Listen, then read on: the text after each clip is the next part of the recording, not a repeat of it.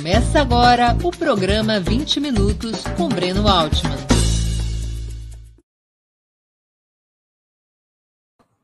Bom dia. Hoje é 16 de novembro de 2022. Estamos dando início a mais uma edição do programa 20 Minutos. Nos últimos seis anos, a Petrobras foi atingida em cheio pelas chamadas reformas liberais. Praticamente desarticulando a empresa estatal, que durante os governos Lula e Dilma desempenhava o papel de locomotiva do desenvolvimento nacional. As mudanças começaram no parlamento, ainda quando se armava a ofensiva para derrubar a presidenta Dilma Rousseff. Com a aprovação do projeto de lei 4567, em 2016, a Petrobras perdeu o direito de ter uma participação mínima de 30% e a gestão obrigatória em todos os consórcios para exploração na área do pré-sal. Depois dessa medida, várias outras vieram de cambulhada nos governos Temer e Bolsonaro. Privatização da BR distribuidora e venda de refinarias, redução drástica do plano de investimento, fim da política de conteúdo nacional foram algumas das decisões implementadas. A alteração que mais afetou a vida do povo, no entanto, foi a adoção do PPI, sigla para Preço de Paridade de Importação. Ao invés de calcular o preço de seus produtos a partir dos custos reais, majoritariamente contraídos dentro do território nacional, em moeda brasileira, a Petrobras passou a fixar o valor de venda das suas mercadorias como se todas fossem importadas, assumindo como referência seu preço em dólar. Esse caminho aumentou brutalmente os lucros da companhia, engordados por um preço inflacionário da gasolina e outros produtos devidamente repassado à sociedade. O conjunto dessas mudanças teve um objetivo bastante claro: além de abrir novas oportunidades de negócios aos grandes capitalistas, com privatizações e flexibilização da exploração do pré-sal, tratava-se de transformar a Petrobras em uma empresa voltada a gerar lucros e dividendos de curto prazo, a serem distribuídos fartamente entre os acionistas da companhia. A empresa foi se desintegrando, vendendo seus ativos dos setores de biocombustíveis, termoelétrica, fertilizantes nitrogenados química e petroquímica. Reduziu-se na prática a uma companhia de exploração e produção de petróleo, como era na década de 90, transformando o Brasil em exportador de óleo bruto e importador de produtos refinados, refém do mercado internacional.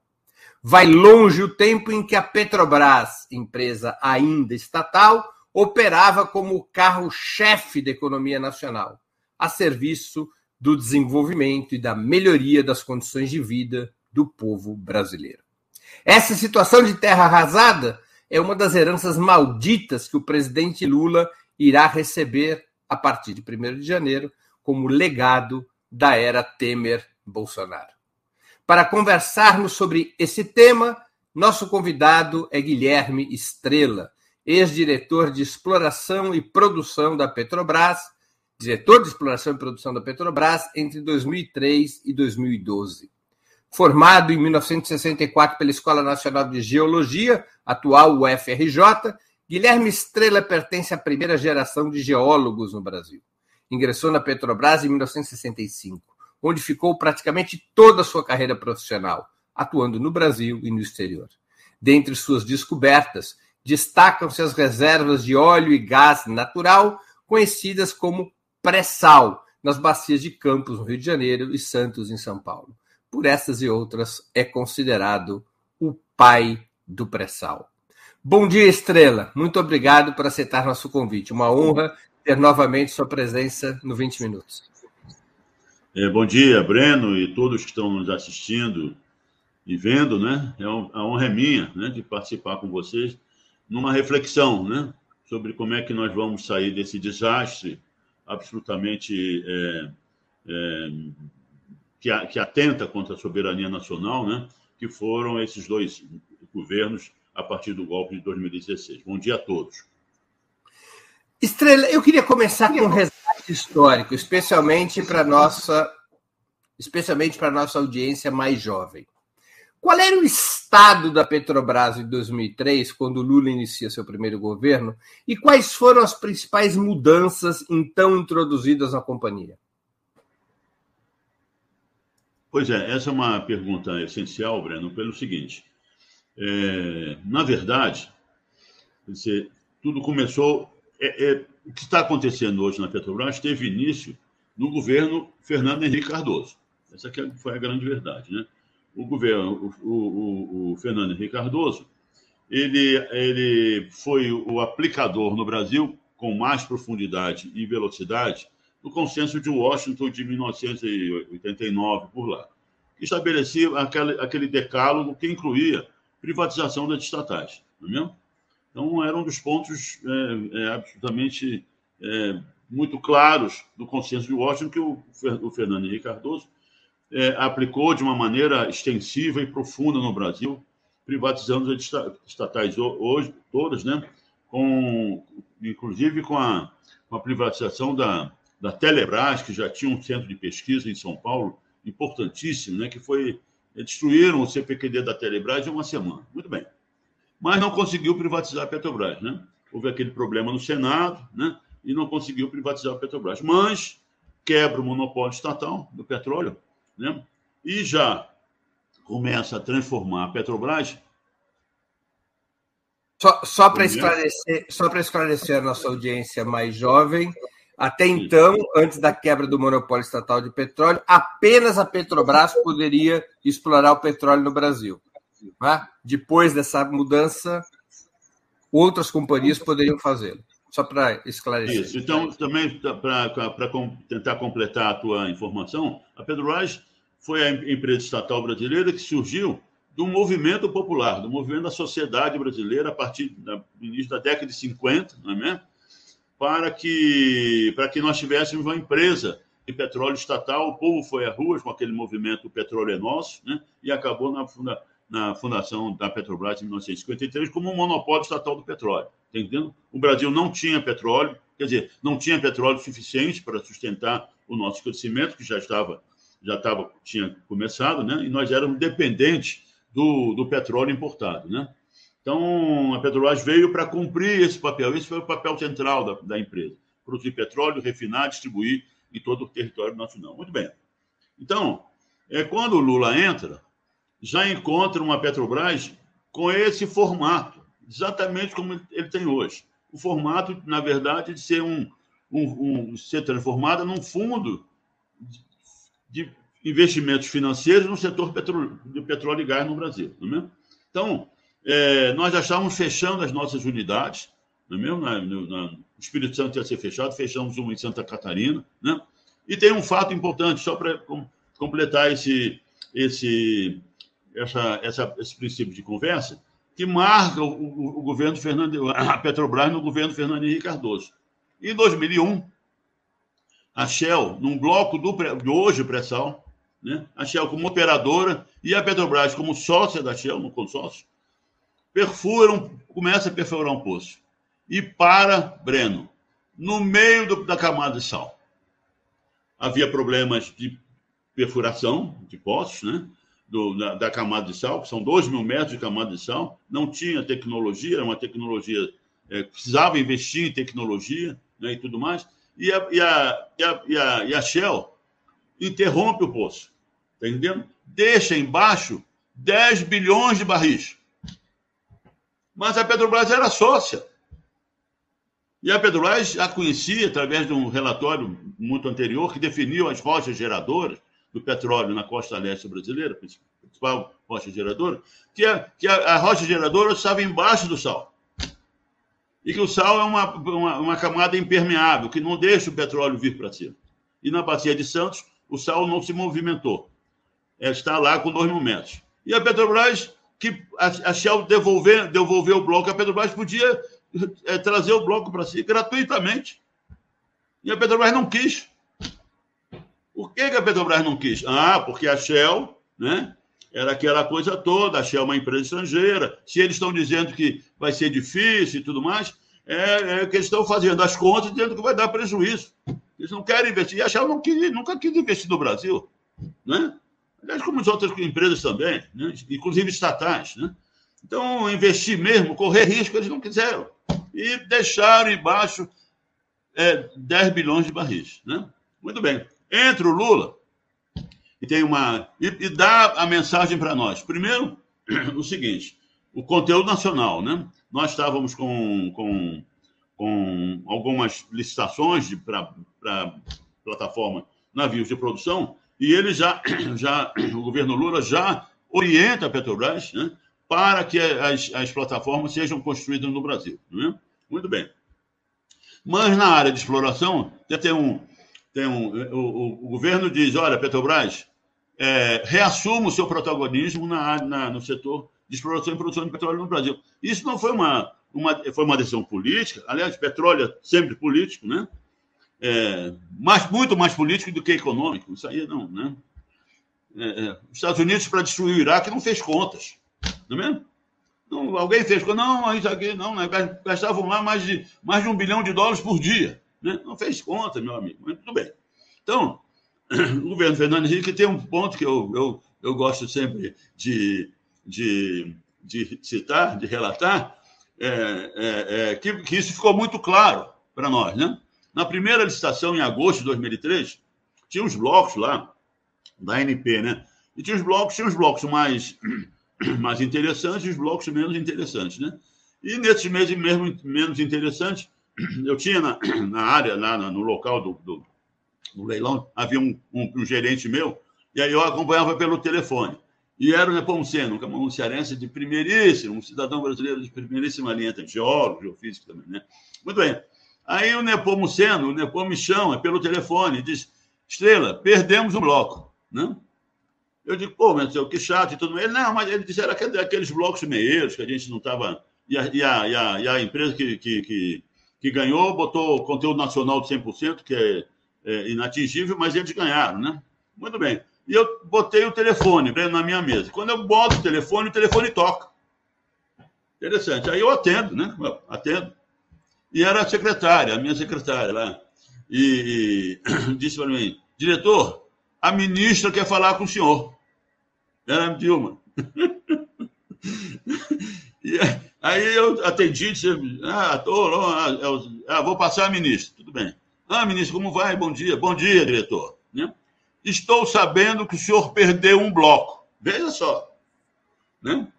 Isso imediatamente que eu, eu tinha. Estou sabendo que o senhor perdeu um bloco. Eu disse: não, ministro, é o seguinte: o bloco não era interessante. Ela disse: depois o senhor me explica. Só quero lhe dizer o seguinte: esse fato não se repetirá.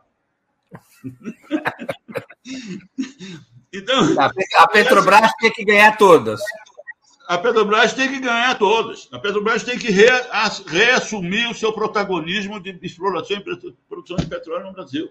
Né? E, e, e disse: olha, tome cuidado. com aquela franqueza absolutamente é, é, é, correta e, né, da, nossa, da nossa Dilma. Né? Muito bem. Então, esse foi o, esse foi o, o, o a, a, a a, mensagem. Mas desde, desde fevereiro, quando nós, quando nós tomamos posse lá, já, já nós já tiramos as sondas da bacia de Campos, sabe? Que estava tudo na bacia de Campos para manter a produção, né? Que a mensagem do Fernando Henrique não, não vamos correr risco, que a exploração de petróleo tem um risco de, de 90%, 80%, 90%, né? A Petrobras estava envolvida, disse, não vamos correr risco, tá entendendo? Deixa as empresas estrangeiras é é, é, é, é, investir, desenvolver tecnologia, essa coisa toda, que é uma balela. Né? Muito bem. E aí, e aí nós já espalhamos as sondas, tiramos as sondas da bacia de Campos, que estavam todas concentradas na bacia para a produção de petróleo, e colocamos no Espírito Santo, na bacia de Santos, né? em Sergipe Alagoas, e começamos a fazer descoberta.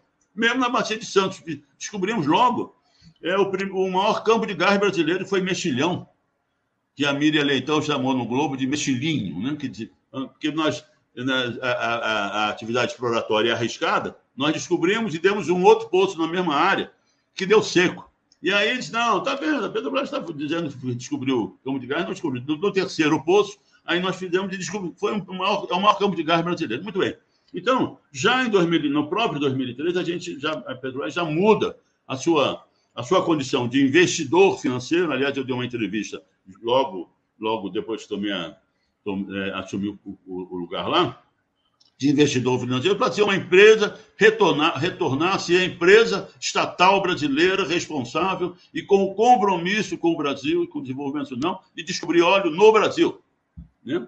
E foi assim que, que eu peguei, nós pegamos, o governo Lula assume a Petrobras em 2003 e transforma a Petrobras na, no, no, no, no, principal, como você falou, numa das colunas mestras e, e ferramentas principais de políticas públicas para o desenvolvimento nacional e conservando a soberania brasileira.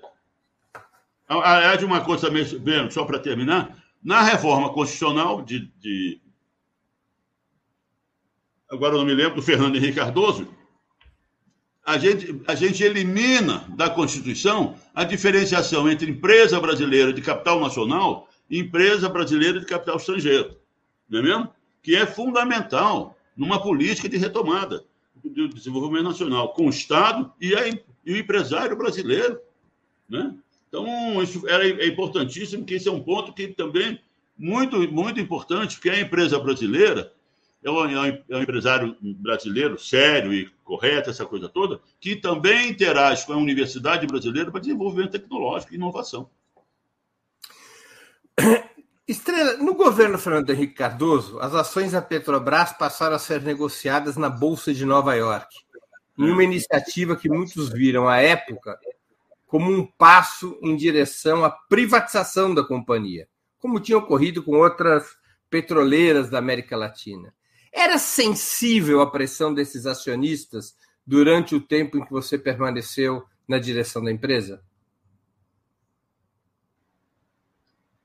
Não, isso só veio a se, isso só, isso só veio a se é, tornar mais agudo com a descoberta do pré-sal. Está entendendo? Com a descoberta do pré-sal, porque é a abertura, é, você tem toda a razão, até eu esqueci de mencionar isso, né? Importantíssimo, né? Quer dizer, com, a, com a, o lançamento, a abertura da Petrobras na Bolsa de Nova York, nos submete, submete a empresa as regras contábeis da, da, da, Bolsa de Nova York, que também são, são de interesse deles.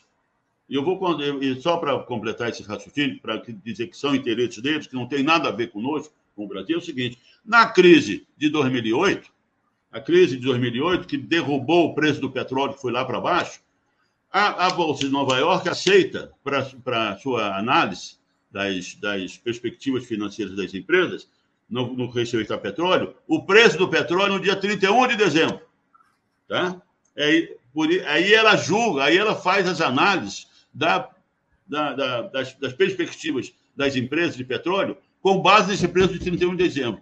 E a, e a Bolsa de Nova York, é, ela, ela modifica essa, esse, essa, essa premissa básica da sua, da sua, da sua atuação, porque se ela fosse aplicar o preço do petróleo em 31 de dezembro, as empresas petrolíferas, grandes empresas petrolíferas, estavam falidas.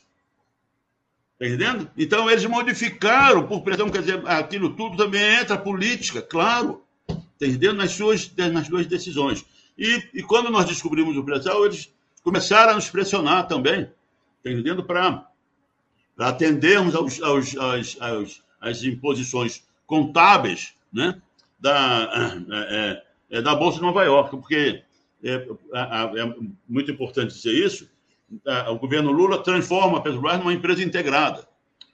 Nós, quando chegamos, é muito importante, Breno, quando nós chegamos, a empresa tá, já estava ela já estava toda desarticulada, praticamente, está entendendo? Cada unidade, cada centro lá era chamado unidade de negócio, tá bom? Então, era tudo separado. E aí havia, é, havia é, é, bônus para, para gerência, essa coisa, com base em unidade de negócio. Na, na produção e produção, né? na, no refino, cada refinaria é uma unidade de negócio. Não tinha nada a ver com o restante. Eles é que tinham que dar lucro. Né? Na exploração e produção, as nossas unidades, é, no Rio Grande do Norte, no, em Natal, eram cinco ou seis unidades regionais, eram unidades de negócio. Quando eu entrei, os, os chefes, os geólogos engenheiros, chefes das, das unidades de exploração e produção, eram homens de negócio. Está entendendo? E, e, e, aí veio aquele negócio, da, da, aquela coisa da praticamente obrigatoriedade de todo técnico, todo engenheiro, geólogo da Petrobras ter, ter o tal de MBA. Né? Os caras, os caras, eram, os caras eram mandados para o exterior não para se tirar mestrado e doutorado em engenharia e geologia de petróleo, mandados para tirar o MBA. Se foram transformados em homens de negócio. É um negocinho. Absolutamente. Muito bem. É, foi essa a situação aí. E nós tivemos que mudar isso, só para terminar a resposta. É o seguinte: nós re, reagrupamos a Petrobras. Quer dizer, num sistema integrado de elos, uns, uns ligados aos outros. A gente, na verdade, é, é, é, nós passamos a gerir o sistema Petrobras. Ah, o refino está dando, tá dando prejuízo.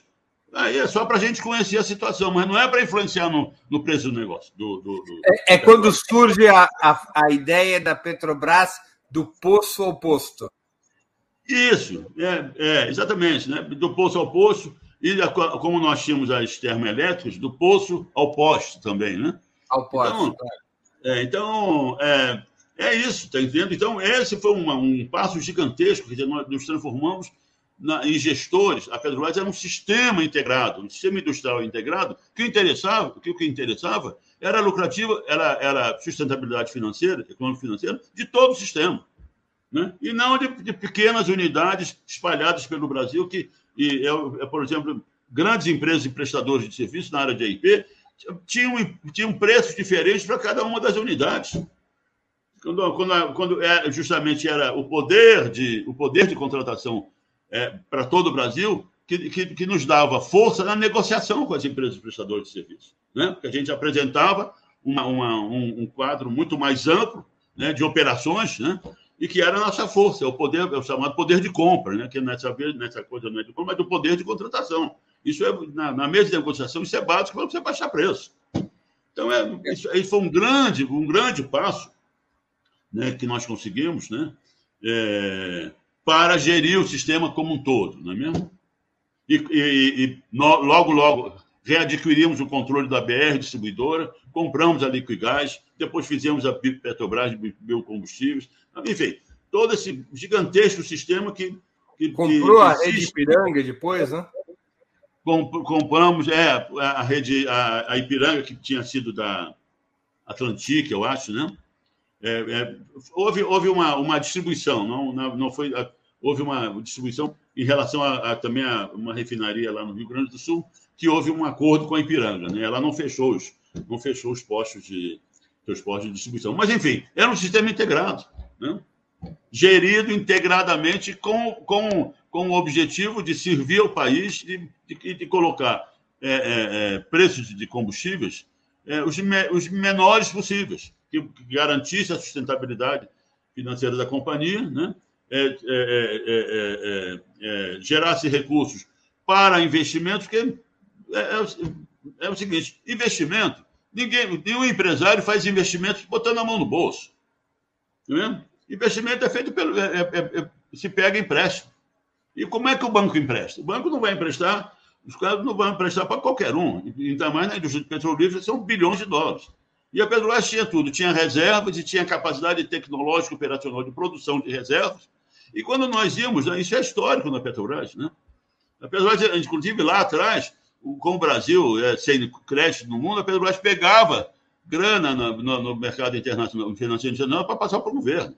Então, quando nós íamos no. no, no a, a, ditadura militar usou e abusou desse mecanismo. Isso, isso.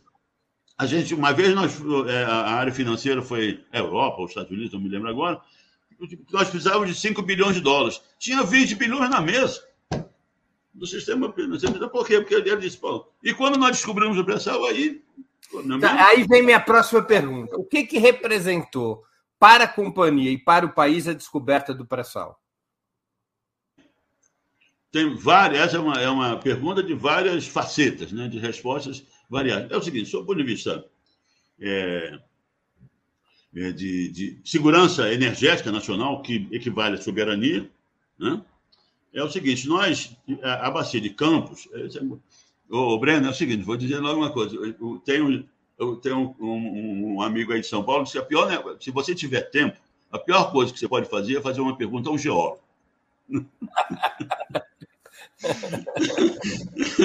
então é o seguinte: é, a, a, os campos da bacia de Campos, que são, estão em cima do sal, tem óleo pesado. A origem é a mesma, a origem do petróleo é a mesma, lá de baixo. É que ele migra, né? O sal se movimenta, abre, abre, abre buracos lá na, naquela camada impermeável e ele migra. Então, nessa migração, ele se transforma de um óleo leve a um óleo pesado. E os campos da bacia de Campos são de óleo pesado, com pouco gás, e tem o seguinte: por essas características, ele começa a produzir muito, muito bem no início, mas ele perde a produção rapidamente. Tá? Então, você tem que investir muito para manter a produção, mas muito abaixo do que ele iniciou. Né? Então, esse era o problema que nós tínhamos. Nós descobrimos a bacia de Campos, né? conseguimos autossuficiência em 2006 com a bacia de Campos. Né? Só que tem o seguinte: é, na, em 2006 já, o Brasil já havia retomado uma, uma trajetória de crescimento muito, muito acelerada, e logo nós conseguimos, nós perdemos, porque os campos vinham perdendo produção também. Né? A gente descobria, botava em produção, conseguimos autossuficiência, mas logo eles perdiam, perdiam produção. Então, é, esse era o problema que nós tínhamos. Né? Isso, a produção pod, poderia ser mantida, poderia, mas a, a custo muito alto, entendendo? Então, é, a descoberta do pré-sal veio aliviar essa, porque nós descobrimos uma reserva gigantesca, a maior província petrolífera descoberta nos últimos 50 anos. Já se sabia do pré-sal ou foi uma descoberta ocasional? Não, isso é outra coisa. Isso é, que, é, é, é, uma vez eu vi a, a serviço senhora presidente da República, Dilma Rousseff, lá inclusive na Petrobras, disse: não, ainda bem que nós contamos com a sorte do Estrela.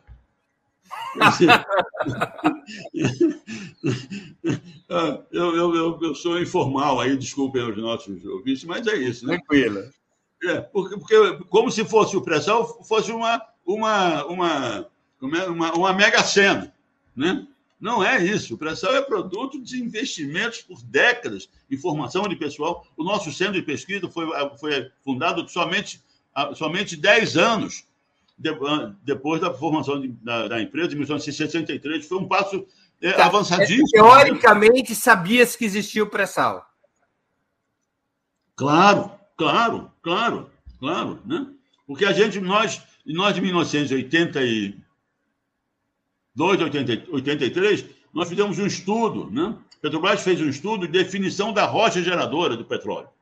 E a rocha geradora do petróleo estava embaixo do sal. Não era imediatamente embaixo, estava muito abaixo do sal, entendendo? E o sal é impermeável.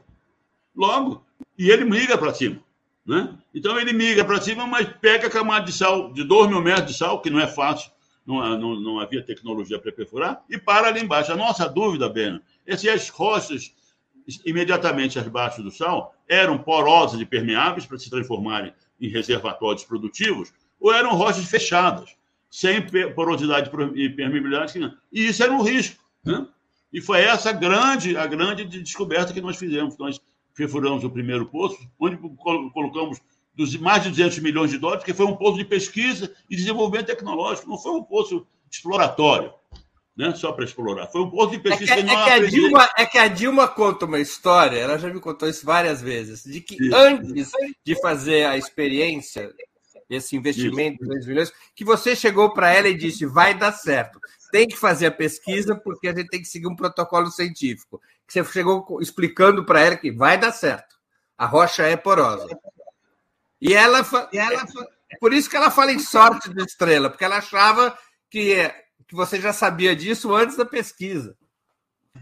Pois é, a, a verdade é o seguinte: existiam, existia pela sísmica, pela geofísica, existe método de você, você auferir ou, ou deduzir a, poro, a permorosidade das rochas. Mas, meu chapa, é aquele negócio que a gente, a gente fala. De cabeça de juiz, de boca de urna e de broca de petróleo, tem que, tem que perfurar para ver o que está acontecendo. Tem que deixar acontecer. Não é mesmo? Você não pode. Você pode ter todas as coisas, mas não. Você tem que perfurar para saber lá efetivamente o que aconteceu. E nós, nós fizemos isso. A Petrobras fez isso, né? E, e como eu disse, é, quando nós entramos, é, que não que entramos na camada de sal, Quebec é o seguinte: a experiência já tinha sido muito exitosa na Bacia de Campos, em águas profundas, que não havia tecnologia. Eu estava no SEMPS, né?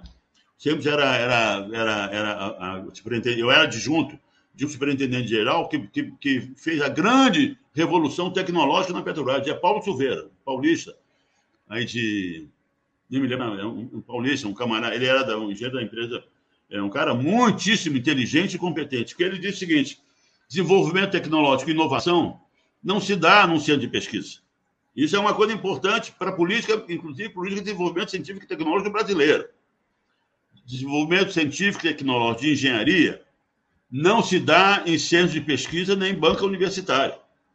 As oportunidades ocorrem na frente operacional, provenientes das dificuldades que a frente operacional enfrenta no seu dia a dia operacional. Ali é que surgem as oportunidades. Surgem os problemas, claro, e as oportunidades. Né? Isso, os japoneses nos ensinavam isso. Então, você tem que levar, você tem que dizer para o pesquisador, doutor, PhD, com aquele uniforme imaculadamente branco, essa coisa toda, meu amigo, você vai para a sonda. Né? então, isso eu estou colocando. Tem que ter a mão na graxa. Tem que botar a mão na graxa. E, ao mesmo tempo, o camarada da sonda lá, eu, eu falo isso figurativamente, claro, né? o camarada da sonda, porque o cara da sonda é cobrado pela produção ali, pau a pau, né? todo dia. Ele não quer, ele não quer ter um, um, um, um, sujeito ao lado dele que diz, não, mas dá uma parada aí, deixa eu analisar, tá entendendo? Então havia essa. Aliás, isso é um, é um, problema, é um problema de políticas públicas. Né? É, é, a, é, é a tensão histórica entre geólogos e engenheiros. É, é, mais ou menos isso, é, é, mais ou menos isso. Que eu jogo, é, mas é outra história, não, não, vou, não vou entrar aqui. Mas do ponto de vista econômico e do ponto de vista do poderio da Petrobras, o que, que representou a descoberta das reservas do pré-sal? É aí que eu estou dizendo, é justamente é, é, complementando o que eu ia responder a tua pergunta. A descoberta do pré-sal veio da Petrobras, veio, é, é, é, enfim, promovendo a Petrobras um gigantesco, é, gigantesca reserva, de uma, uma, uma, uma, uma riqueza, que, recursos que tinham, que tinham que ser é, transformados em, em, é, rique, em riquezas, né? E, e é, é, fundamental. A Petrobras tinha é, é, é, crédito internacional para enfrentar qualquer parada. Não é mesmo? E o pré-sal precisava mesmo de muito crédito, porque é o seguinte: a, a, perfuração é muito clara, não é mesmo? Hoje um poço não sai por menos de 50, 60 milhões de dólares, no, no, no barato, né? E é preciso de muita grana para você, você produzir o pré-sal. Aí é que entra, Breno, a qualidade do reservatório do pré-sal, é mesmo? E só com poços muito produtivos, tá entendendo? Você transforma, você pode, você pode transformar aquilo numa, numa, numa atividade sustentável financeiramente a longo prazo. E essa é a característica do pressão. E é uma coisa importantíssima, porque também na, na, na engenharia, de, de, de, na geoengenharia de produção de petróleo, você tem que ver com muito cuidado com o, volume que você está produzindo. Porque se você começar a produzir além do que o reservatório pode se recompor energeticamente, você acaba prejudicando reservas, acaba não produzindo tudo que você pode. Isso é que é um, o pré-sal, o pré-sal ele representou para o Brasil a autossuficiência, ou seja, as reservas do pré-sal seriam suficientes para abastecer a economia brasileira por um número de anos absurdo, além do que gerando excedente exportável. Essa foi a grande mudança econômica? A grande mudança econômica você citou muito bem, porque é o que eu digo, enquanto na bacia de Campos você nós tivemos autossuficiência, mas perdemos autossuficiência, no pré-sal, não. Você tem a possibilidade de, de, são reservas gigantescas, de produzir durante décadas. E tem o seguinte, aí entra um, um ponto importantíssimo para o desenvolvimento nacional. Nós somos, nós somos a, sei lá, hoje somos a décima, décima primeira, já fomos a sexta economia mundial. E a, em termos de, de consumo energético per capita, nós estamos além do quinquagésimo lugar do mundo. Então, nós não consumimos, o povo brasileiro não consome energia. Por que, que não consome energia? Primeiro, distribuição de renda péssima. Também entre os últimos colocados no mundo. Segundo, não é um povo. Nós somos um país desindustrializado. Não é mesmo? Então, o, o pré-sal e a bacia de Campos não, não era suficiente para suprir essa, essa, essa necessidade, porque não, o, o, o aspecto tempo, quer dizer, o cara não vai investir, a sociedade como um todo não vai investir, sabendo que daqui a, cinco anos nós estamos dependendo de energia importada e a preço de importação, como você, como você falou lá. Né? Então, é, o pré-sal veio dar essa segurança.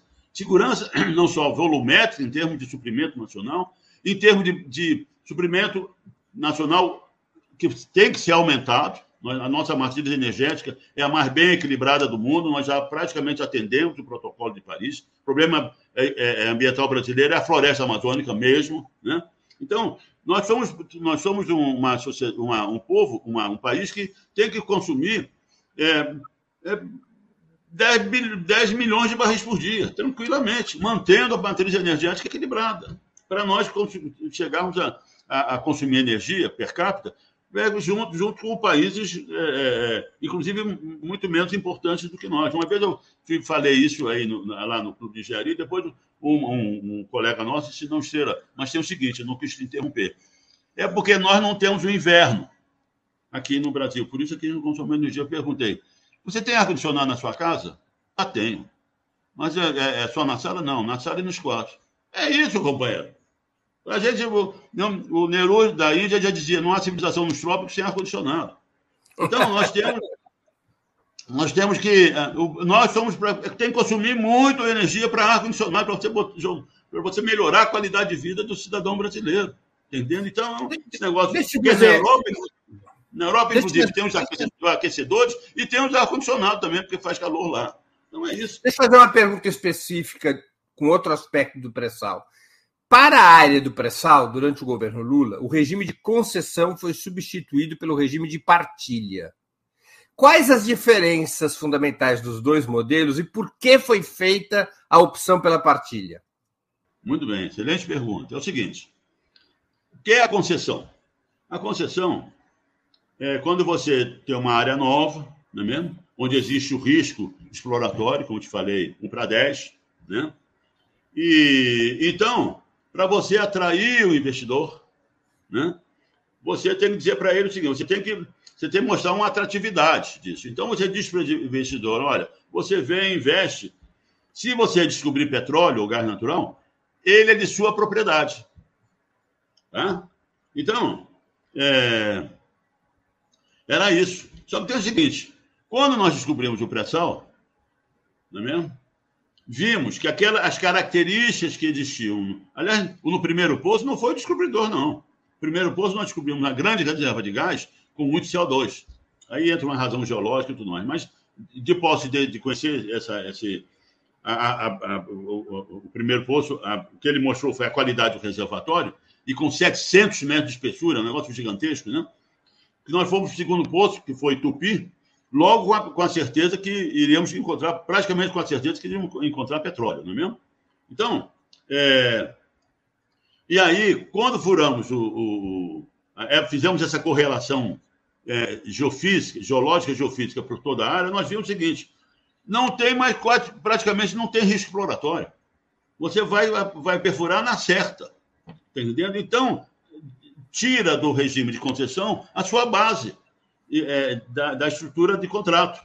E diz o seguinte: não, como não tem risco mais exploratório, é o seguinte: você vem, você é, é, vai ser remunerado pelas suas operações, né?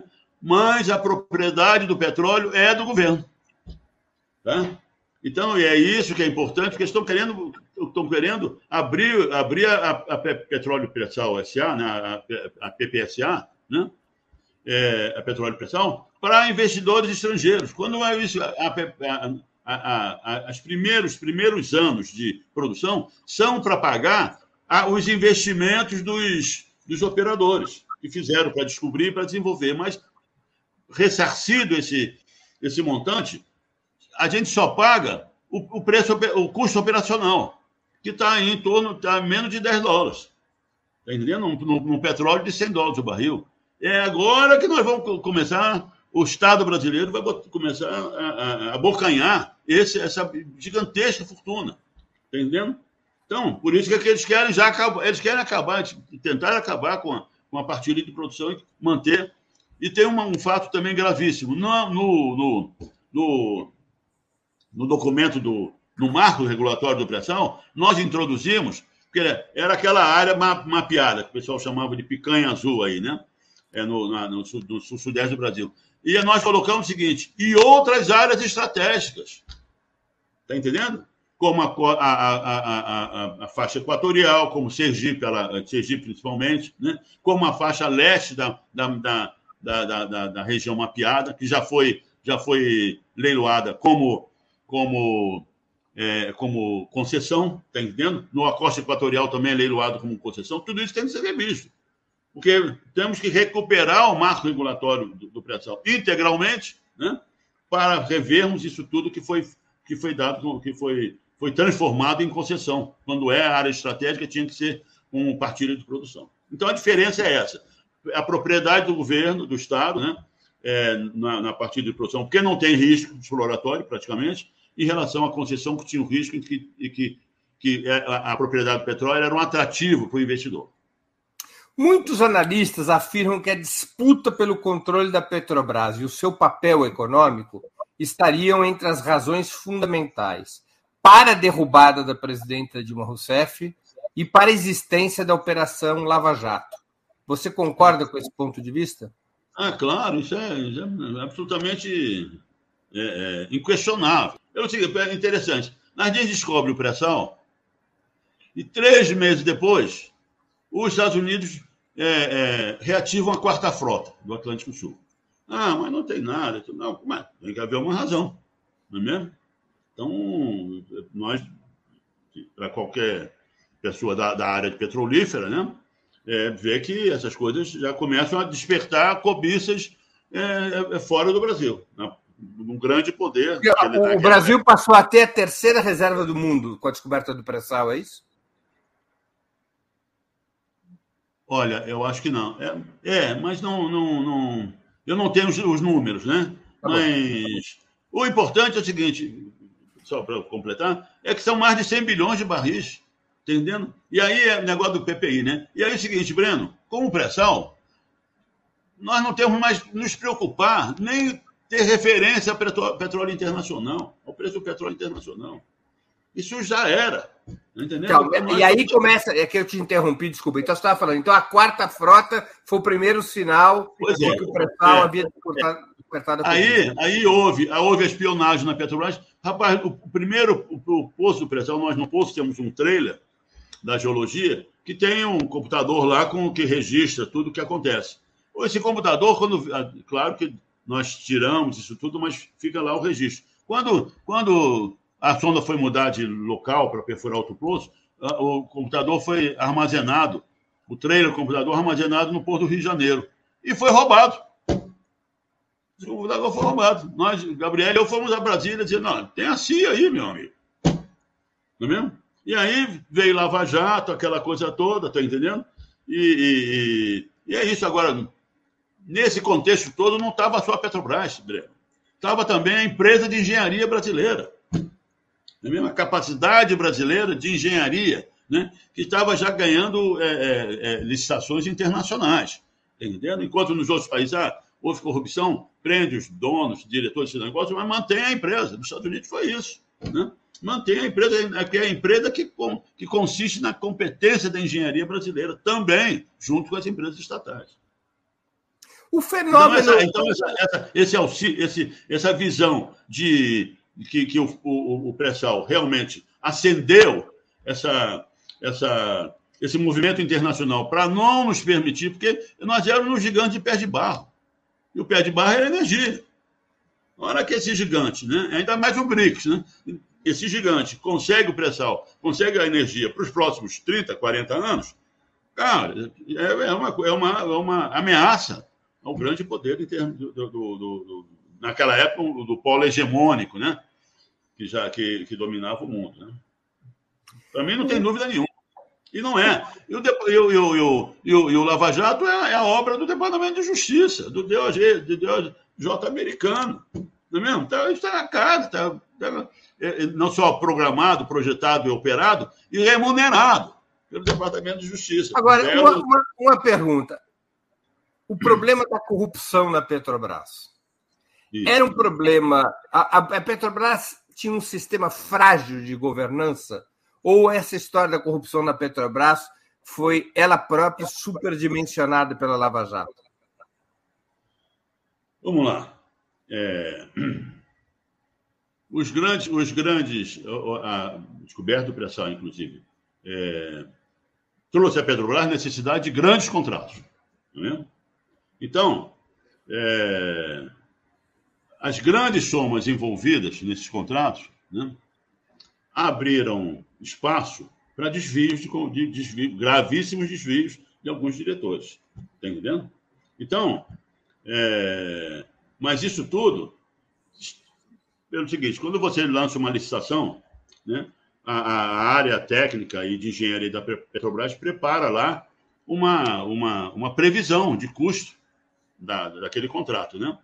Mas essa previsão, ela no mercado e tudo mais, ela, ela varia, ela, ela, ela, ela, ela contém uma margem para cima e para baixo, não é mesmo?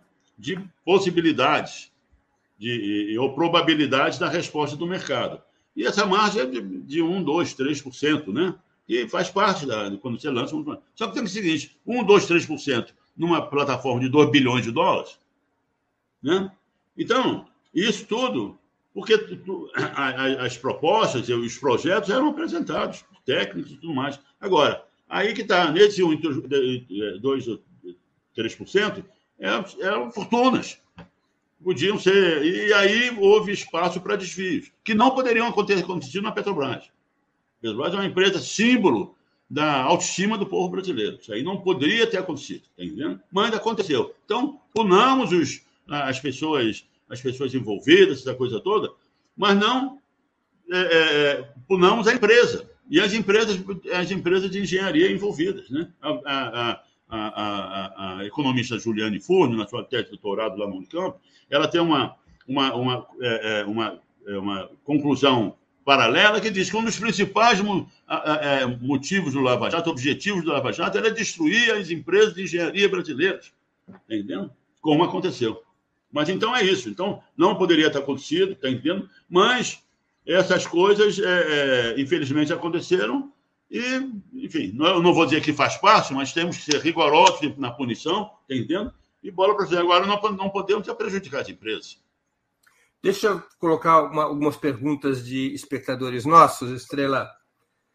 É, o, o, a Isa Maria pergunta: existe impacto ambiental em decorrência do processo de exploração do pré-sal? Olha, é o seguinte: qualquer intervenção no ambiente natural ainda intocável ainda intocado, ele produz algum impacto. Mas é o seguinte: na, na indústria petrolífera, né, o, que, o que realmente impacta é a, é a fragilidade da segurança operacional. Não é mesmo? Quer dizer, o impacto, claro, quando você coloca um edifício de três andares, é um negócio, vendo, é uma coisa assim inimaginável, esses, esses grandes sistemas submarinos. Produto de tecnologia da Petrobras, hein? para as águas profundas da Bacia de Campos, que foi depois naturalmente transferido para águas ultra profundas na, na, na, Bacia de Santos. Então, é claro quando você instala um negócio, uma, umas gigantescas estruturas lá na, no fundo do mar, ele impacta a, a, a, o fundo do mar, rochas, é, enfim. Mas é mínimo, é uma coisa absolutamente mínima. Agora, a, operação de produção é que tem que ser é, extremamente rigorosa, tá entendendo? Vocês se lembram, se lembram o, o, desastre de Macondo, lá dos Estados Unidos, com a BP, não é mesmo? Então, é isso que não. E aí nós nos orgulhamos na Petrobras, nós tivemos um problema lá atrás na Bacia de Campos e tudo mais, mas foi rapidamente é, é, é, é contornado, né? Mas nós não temos uma gota de óleo de, de, de, de, petróleo no mar por causa do pré-sal, nem por causa dos campos da Bacia de Campos, né? do campo dos, do, do pós-sal. Está entendendo? Então, isso é que. Como é o nome da moça que perguntou? É, Isa Maria. Isória. Isa Maria. Isa, ou Isa Maria. É o seguinte, é isso, tá entendendo? Então, o impacto direto na operação de perfuração é muito pequeno. Agora, na produção é que nós temos que ficar é, muito preocupados e na, a Petrobras tem uma, uma política de... É, é muito importante essa tua, essa tua pergunta. A Petrobras tem uma política diferente de todas as empresas do mundo, quase, quase em todas as empresas do mundo. A Petrobras diz o seguinte, quem decide é o, é o, é o, é o, é o, é o chefe da plataforma. Ele não precisa, porque o problema da, de, de Macondo, que quem decidia era o cara, era o, era o gerente lá da, em Houston, que o jeito telefonava e não conseguia falar com o gerente, né? Aqui na, Pedro, na Petrobras, não. Quem decide é o, é o, é o chefe da plataforma, é o chefe da operação. E a gente diz para ele: olha, qualquer mínimo que seja, o mínimo que seja índice de insegurança, você para a produção. Imediatamente. Não interessa se está produzindo 10, 20 ou 30 mil barris por dia. Então, Petrobras, nós temos um orgulho, um orgulho disso, sabe, Isa Maria? Nós temos uma outra Não tem uma gota de óleo. Nós, nós estamos produzindo um, mais de um milhão de barris por dia, vários, vários meses, anos, não tem uma gota de óleo. Que se, se, se caísse uma gota, ia ser manchete do Estadão e do Globo. É, mais uma pergunta de um espectador nosso, o Caê Cavalcante.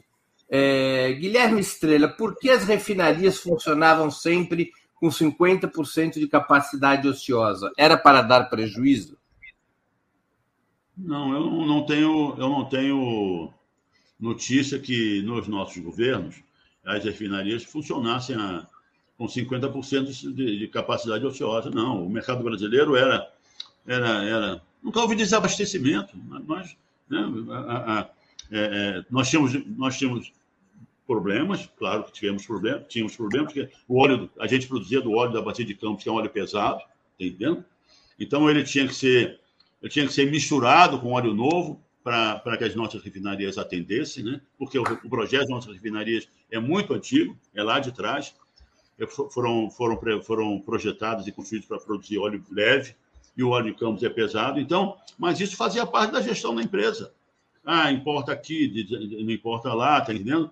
É, a gente trocava, a gente exportava óleo. Nós éramos exportadores de petróleo pesado, trocando por petróleo leve para manter o equilíbrio, o equilíbrio de projeto né, nas nossas refinarias. Né? Não, não, não havia é, é, é, é qualquer tipo de, de ociosidade nas nossas refinarias, não. Com, no governo Fernando Henrique, houve casos, a gente, quando nós assumimos em 2003, é, é, é, identificamos alguns casos pequenos, né, de, de, de, ociosidade, mas isso foi logo completamente superado, né? Agora que a, a Petrobras tendo que dar lucro, sempre lucro, né? As, as refinarias têm que ser lucrativas e o máximo de, de lucratividade, então fica todo mundo é, com outras, outros, outras missões, outras é, é, outras preocupações que não o atendimento do mercado. Aí está essa coisa que está acontecendo, que existem 100 é, empresas de importação de combustível, está um caos total. Né? Antes de continuarmos, eu queria pedir a vocês que contribuam financeiramente com a Opera Mundi, porque a Opera Mundi não é uma empresa petroleira. Opera Mundi depende do apoio dos seus espectadores e leitores. Há seis formas de contribuição. A primeira é a assinatura solidária em nosso site, operamundi.com.br barra apoio. A segunda é se tornando membro pagante em nosso canal no YouTube. Basta clicar em Seja Membro e escolher um valor no nosso cardápio de opções. A terceira é contribuindo agora mesmo com o Super Chat.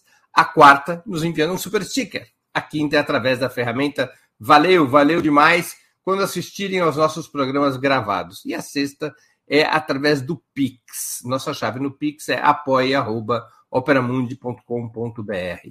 Além dessas seis formas de contribuição, lembre-se sempre de dar like, de clicar no sininho e de compartilhar nossos programas com seus amigos e nos seus grupos. E quem ainda não estiver inscrito no nosso canal, essa é a hora de fazê-lo.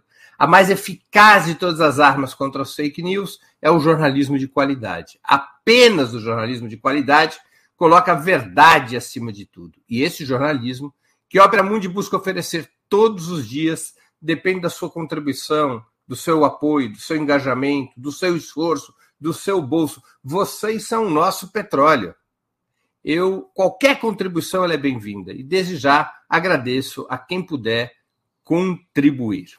Estrela, é, passados esses seis anos de reformas liberais que mudaram completamente a Petrobras, é possível para o novo governo Lula é, fixar como objetivo que a Petrobras volte a ter o mesmo papel que teve no passado, ou a Petrobras jamais voltará a ser o sistema energético que foi constituído no período anterior? essa pergunta é, é o nosso terceiro turno. Eu te né? digo isso, eu te digo isso porque em entrevista com o José Sérgio Gabriele, que presidiu a companhia, ele me disse, respondendo a uma pergunta, que ele não acha razoável imaginar que a Petrobras possa voltar a ter o tamanho que já teve. Que aquela, aquela dimensão que teve a Petrobras, ela não seria mais possível nos tempos atuais. Eu te faço, portanto, a mesma pergunta. É possível que a Petrobras volte a ter o mesmo peso que já teve no passado? Esse seria um objetivo realista para um terceiro governo Lula? Muito bem. Essa pergunta, como disse, é o nosso terceiro turno, né? Então, é, é, é, é fundamental. Para falar em Petrobras, nós temos, não pode falar em Petrobras sem falar no Brasil. É, é, é, julgar e, e emitir opiniões em relação à Petrobras sem falar no Brasil, sem levar em consideração no Brasil, na minha visão, é, reduzir a Petrobras a uma coisa de possibilidades e impossibilidades de possível ou impossível. Porque a dimensão da Petrobras é a dimensão do Brasil, é a dimensão da soberania nacional.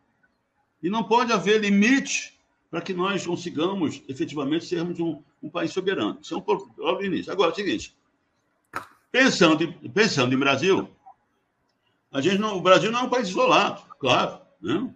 É o quinto país do mundo, é o país mais rico do planeta. Hoje em dia é o país mais.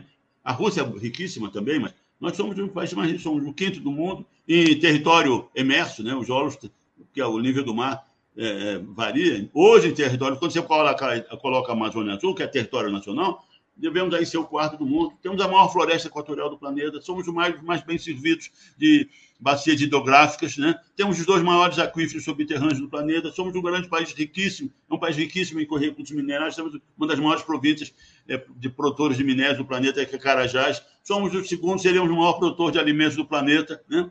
temos um povo espetacular, está entendendo? E não tínhamos petróleo, temos petróleo, quer dizer, esse país, nesse momento, e que, aí eu, eu, eu recorro ao professor Márcio Postman, de, que, que, pela primeira vez disse isso há uns meses atrás, né? e diz o seguinte: entramos numa fase multipolar.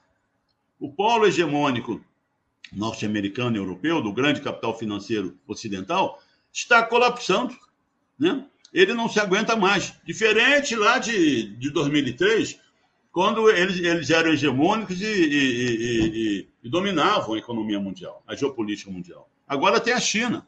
Né? Então, o Brasil, o, professor Marcos Porte me diz o seguinte: aos grandes beneficiários desse, dessa multipolaridade que já está em prática, em termos, em termos mundiais, né? são os grandes países, os países com maiores riquezas estratégicas, está entendendo? Com o maior potencial de crescimento do mercado interno. Né? Ora, esse é o manequim, isso veste, é, é uma luva, entra, cai como uma luva para o Brasil. Então, estamos hoje no, no, no, no cenário mundial com a, a grande oportunidade do Brasil para novamente recuperarmos a nossa, a nossa, o nosso crescimento, recuperarmos. Você só pode se inserir nesse grande mercado sendo soberano, com soberania plena. E energia é uma base fundamental. Mas, mas, Estrela, qual seria o desenho para isso atualmente? Eu já ouvi pessoas propondo que a Petrobras devia ser uma grande companhia de energia, concentrando todas as tarefas da energia nacional, por exemplo. Apareceu até alguém perguntando isso aqui no nosso, na nossa entrevista. Deveria juntar, a Petrobras deveria assumir todas as áreas de energia? Não a Petrobras. Não é Petrobras. O professor Luiz Gonzaga Beloso, da Unicamp, camarada né, é, importantíssimo na academia brasileira, que pensa energia, né, né, ele, ele propõe uma empresa de energia. Exatamente os não a Petrobras. Ele propõe uma empresa de energia, Petrobras e Eletrobras. E tem o seguinte, né? Nós somos o país, é, isso é importantíssimo. Essa dizer, empresa seria resultante da fusão entre a Petro, da, da, Petrobras com uma Eletrobras que já não é mais pública, não? Isso, isso. Aí é que está esse, esse desafio que o Brasil tem, ainda mais juntando esse aspecto da energia, né? É, ele, o professor Beluso diz isso, é uma empresa de energia. E eu, eu abro um parênteses para dizer o seguinte: nós somos o país, Breno, no mundo, com as, é, o Luiz Gonzaga Beluso, um brilhante acadêmico, nacionalista, um homem de primeiro, um cidadão de primeiríssima referência da cidadania nacional, né? Pô, ele, tem somos, defeito, ele tem o defeito de ser palmeirense, né, Estrela? Hein? Ele tem o defeito é, mas, de ser palmeirense. É, é, mas, mas, mas, ninguém é perfeito. É, ninguém é perfeito. É, Nem vou dizer o time porque eu, porque eu torço. Mas, enfim, é o seguinte. É, o Brasil, Breno, é o país nessa, nessa, nessa fase de transição energética. Isso é um ponto também importantíssimo. Que pessoas não, eu ouvi da Petrobras, não quer dizer não descobrimos o pré-sal tarde demais. Isso é, não há mais. Muito bem. Nesse, nessa, nesse, nesse período de transição energética, o Brasil é o país com o território nacional mais bem dotado para, para produzirmos todo o conjunto de energias fósseis e renováveis, né? que, que, que, que são conhecidas no, pela, pela tecnologia mundial. Nós somos um, um, temos um potencial imenso em eólica, temos um potencial imenso no, no, em solar, porque o sol é o, é o, é o Brasil mais explorado do país do mundo, não é mesmo? Temos a, a, a, os biocombustíveis, a Petrobras fundou uma empresa de biocombustíveis, né? para aproveitar a nossa, a nossa capacidade, a nossa capacidade é, agrícola, né? Somos ricos em urânio, não é mesmo? Então, é, é, temos todas as energias. O Brasil é absolutamente extraordinariamente rico né, em todas no nosso território. Não precisa ir, invadir o Iraque para pegar petróleo, não está entendendo?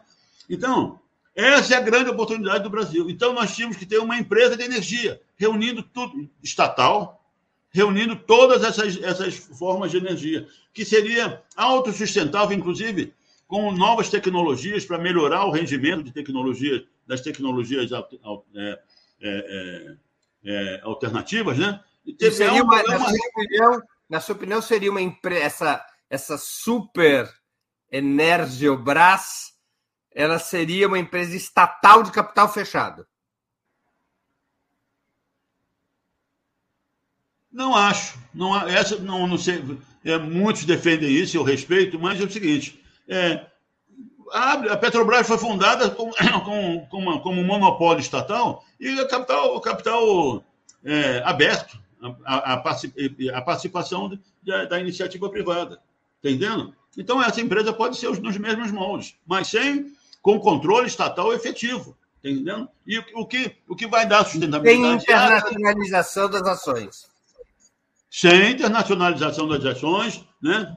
E, e, e a Petrobras tinha no seu estatuto, por exemplo, era uma empresa nacional, cujo presidente tinha que ser brasileiro nato. E o Fernando Henrique trocou isso para botar o Rachistu lá, que ia transformar a Petrobras em Petrobrax. Você lembra? Então. Agora, agora deixa eu te perguntar. Só para terminar, só, só claro. para terminar, desculpa. Claro. Então, essa seria a, essa, essa é a grande proposta do professor, do professor é, Beluso. E o seguinte, Breno, só para completar, a, o, a energia consumida pelo cidadão brasileiro, pela indústria brasileira, seria ao preço, né, o, ao, ao, a um preço único, está entendendo? Seja, é, é, não haveria não, a, a, as produções de toda, de todo, todo o nosso leque amplo de, de fontes energéticas daria um, um, preço, um preço, seria possível cobrar ao consumidor brasileiro um preço único. Entendeu? Agora, com o surgimento dessa super companhia que você propõe, ah. professor Beluso também. Aliás, para quem quiser agendar, nós vamos entrevistar, eu vou entrevistar o professor Beluso no dia 6 de dezembro. Ótimo, 6 de dezembro já tem agenda com o professor Beluz. Mas, enfim, essa super companhia de energia significaria o desaparecimento da Petrobras? Ela deixaria de existir? Não, ela seria uma, ela seria uma subsidiária, uma coligada, vamos dizer, ao nosso ao, ao grande ente estatal brasileiro. Né? Seria uma holding? Uma holding, uma holding, uma holding Mas com, com tarefas de coordenação. De sistêmico, com gestão sistêmica. Com gestão sistêmica. Não é uma holding financeira, é uma holding aí, com gestão sistêmica. É, e aí, só para completar, aí, essa seria a grande, o grande, vamos dizer, o grande trunfo brasileiro, a grande ferramenta brasileira de inserção nesse novo mundo multipolar, com a empresa brasileira, de capital brasileiro, com o desenvolvimento tecnológico brasileiro, com a universidade brasileira. E aí é que eu, eu, eu, o professor Basforte e o Brasil tem uma, uma, um, um polo regional brasileiro da América do Sul e até a América Latina, tem um lugar, e o Brasil. Essa é a grande oportunidade para o Brasil. Agora, aí que está, não podemos dizer, ah, não pode fazer isso na Petrobras. Não. É, o, o contexto é muito mais amplo e ligado à, sober... à efetiva soberania nacional. Agora, com uma companhia deste porte, ia ter que começar a ter. É, o sujeito, ao invés de ser candidato a presidente da República, ia querer ser candidato a presidente dessa companhia. Não, mas o Lula falou isso, o Lula tinha dito isso. O Lula, quando a descoberta do pré-sal, aquela coisa toda, o Lula disse: não, o presidente da Petrobras passa a ser uma coisa tão importante que o povo devia eleger o presidente da Petrobras e ele escolhesse o presidente da República. Isso Lula. faz, Faz sentido. Estrela. Agora, deixa, eu só. Agora, é uma empresa estatal com controle da sociedade. Né? É, ouvindo sempre a sociedade e o povo brasileiro, está entendendo? Não é a empresa estatal na, nas, na, nos moldes é, fechados e tudo mais, né? Ouvindo a sociedade permanentemente, uma, uma, uma, um veículo, uma, uma ligação direta e permanentemente ouvindo a sociedade brasileira. Você tem consciência, certamente, de que uma proposta como essa provocará uma reação do capital brasileiro, do capital, em forma geral, brasileiro e internacional, da pesada. Isso, mas eu vou citar você, da segunda-feira agora. Né? O que é que você falou? Não, o PT tem que participar disso né? com propostas efetivamente concretas, não são radicais, não, não nada de radicalismo, está entendendo? tem a participação da iniciativa privada, mas tem que, tem que ser, o PT tem que ser firme nas suas propostas para contrabalançar nesse amplo leque político que elegeu Lula, contrabalançar opiniões que sejam, enfim, ultraconservadoras e, e, e não, é, não é só conservadoras, conservacionistas. Estrela, é, qual o modelo de preço, na sua opinião, que a Petrobras deveria adotar no próximo governo. Hoje está em vigência o famoso PPI, o preço de paridade é, de importação. Qual o modelo de preço? Qual que era adotado durante os governos Lula e Dilma e como, qual deveria ser o modelo atual? Na situação concreta da Petrobras, você já se referiu a um preço único de energia no caso dessa mega empresa estatal, mas no caso específico da Petrobras, que é um problema emergencial que tem muito a ver com a situação econômica do povo brasileiro?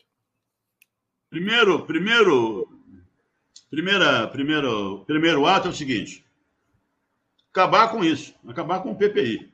Porque, porque aí abro um parênteses, por que, que surge o PPI, Dreno? Né?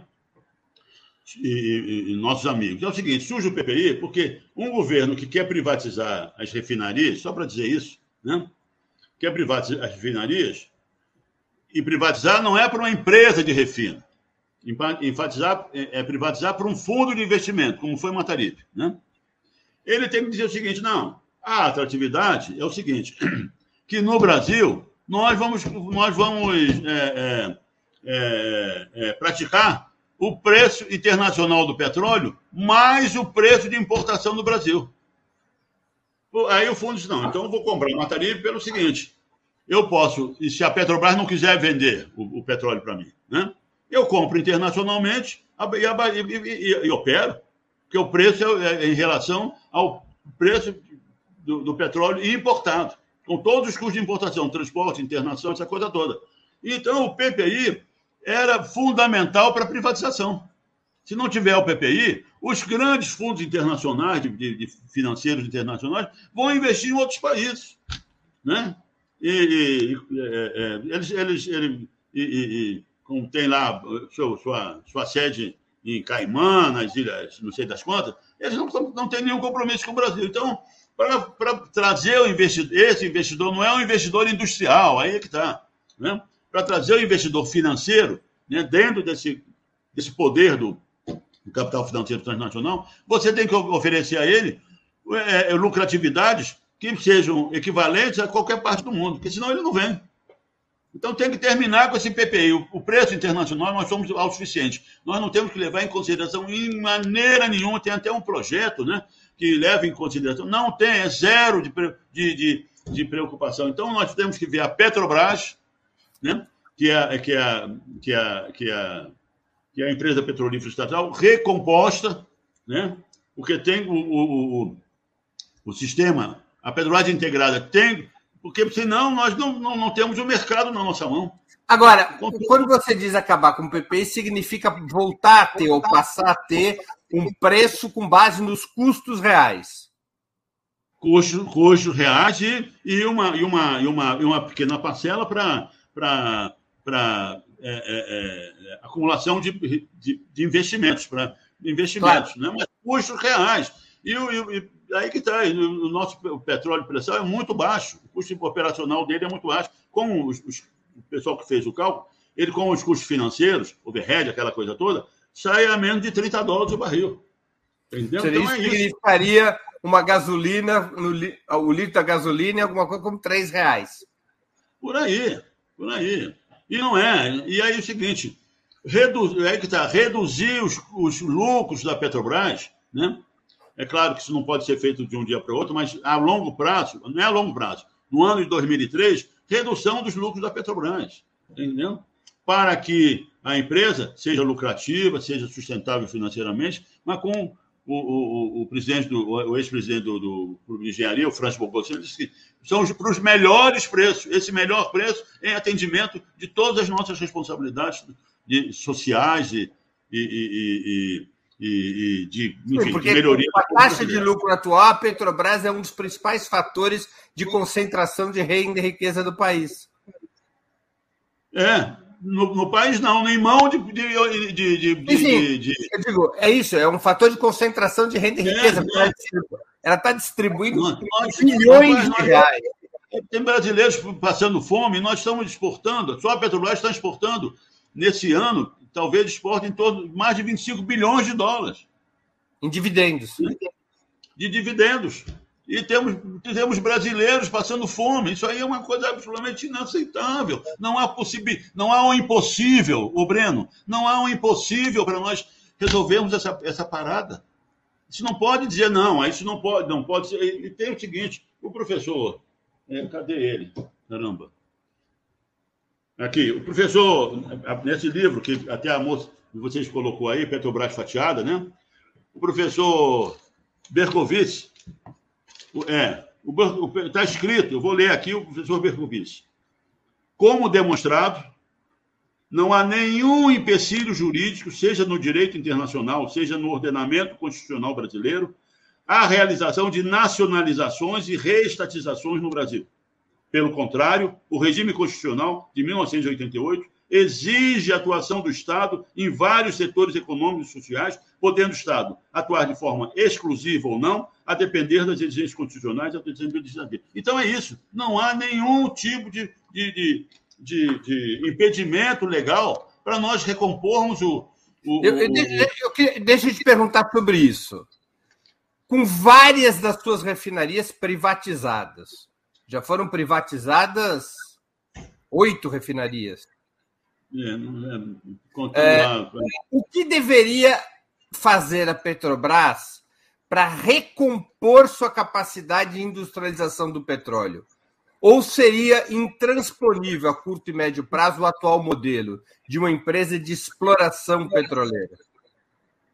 Mas é indispensável que isso ocorra. Ele disse, porque é, para abastecer o mercado nacional, você tem que ter tudo interligado. É como eu disse, que a, a gestão tem que ser integrada, para você ter, obter o melhor preço no final. Isso é indispensável. Não há, não há, não há possibilidade que, de que digo, não, mas tem um contrato. Que, não, esse tá, é o interesse nacional que está em jogo. Está entendendo? A, a, lei brasileira, a Constituição brasileira. E se, o, o, o, o ex-governador Requião disse: não, temos que apelar, inclusive, para referendos populares, essa coisa toda, porque não, não, Breno, meu amigo, não podemos, nós estamos tratando de soberania nacional. Não, há, não, há, não pode haver impossibilidades de, quando se trata de soberania nacional. Né? Não, há, não, há, não há atos jurídicos perfeitos, ainda mais para um governo que foi eleito ilegitimamente, produzido por um golpe de Estado, Breno. É, é, é, como, como, como foi aceito pelo próprio Supremo Tribunal Federal. Depois de uma eleição fraudada, que tiraram da eleição, prenderam o um brasileiro que queria ganhar essas eleições, as eleições de 18, sem culpa nenhuma, pra, e tirá-lo, e tiraram, e, tira, e, e, e, foi, tira, foi tirado de impedido de concorrer às eleições de, 2000, de, de 2018. Então, não é possível que nós, que nós aceitemos uma legalidade e uma legitimidade, ainda mais isso. Mas não, mesmo que não fosse isso, está na Constituição. O Roberto disse é possível que nós façamos até. O professor Bertolucci disse, não, foram, eles compraram coisas por preços tão baratos que eles não são compradores, são receptadores. Entendendo? Então, nós estamos. Deixa eu fazer uma, uma, uma, outra pergunta também sobre o que já foi privatizado. Para Petrobras, é estratégico controlar uma rede de distribuição com a BR Distribuidora, atualmente sob controle privado? essa empresa deveria ser reestatizada ou seria mais eficaz, mais econômico que a Petrobras criasse outra empresa de distribuição? Olha, é o seguinte, porque nas empresas distribuidoras, como a BR, nem todos os postos são da BR, de propriedade da BR. Ele é uma distribuidora, não é mesmo? Então, é importante, o que acontece é o seguinte, é, inclusive venderam a BR e, e venderam a BR com o nome Petrobras. Isso é uma coisa absolutamente absurda, né? Venderam o nome Petrobras por 10 anos, eu acho. Então, a reconquista da BR, isso aconteceu em 2003. Né? 2003, vendo, porque, porque é o retalhista lá, é com o retalho que você regula o preço ao consumidor. Não é mesmo? É com o retalho que você Claro que você, você constituísse outra empresa, mas ter, teria que botar impostos, essa coisa toda. E o nome Petrobras está há 10 anos é, é, é, é, a ser utilizado pela, pela, pela empresa, pelo, pelo grupo que comprou. Como é que você vai entrar no mercado com que marca? Se a marca está com os caras. Então você tem que ver, como fizemos, como fizemos na, em como, 2003. Como foi feito em 2003? Não, nós, nós é, é Estava privatizada a BR Distribuidora? Eu não me lembro. Estava privatizada. Né? Era minoritária. Né? Ela não foi privatizada, minoritária. Então, nós compramos o resto, assumimos novamente o controle. Né? Nós éramos minoritários e assumimos novamente o controle. Né? Comprar, se comprou a maioria das ações. E comprou a maioria das ações e, e, e gerenciamos a maioria das ações. O, o presidente naquela época foi o Rodolfo Landim, né, que era presidente da BR Distribuidora, né? Entendi. Deixa eu passar aqui para uma outra, uma outra questão, mas antes tem uma questão de um espectador nosso é, sobre um tema que você já citou, mas tem um pedacinho da pergunta dele que é uma novidade. É o Cauê Cavalcante, que é membro do canal e contribuiu com o Superchat. Aliás, pessoal, vamos contribuir com o Superchat, Super Sticker.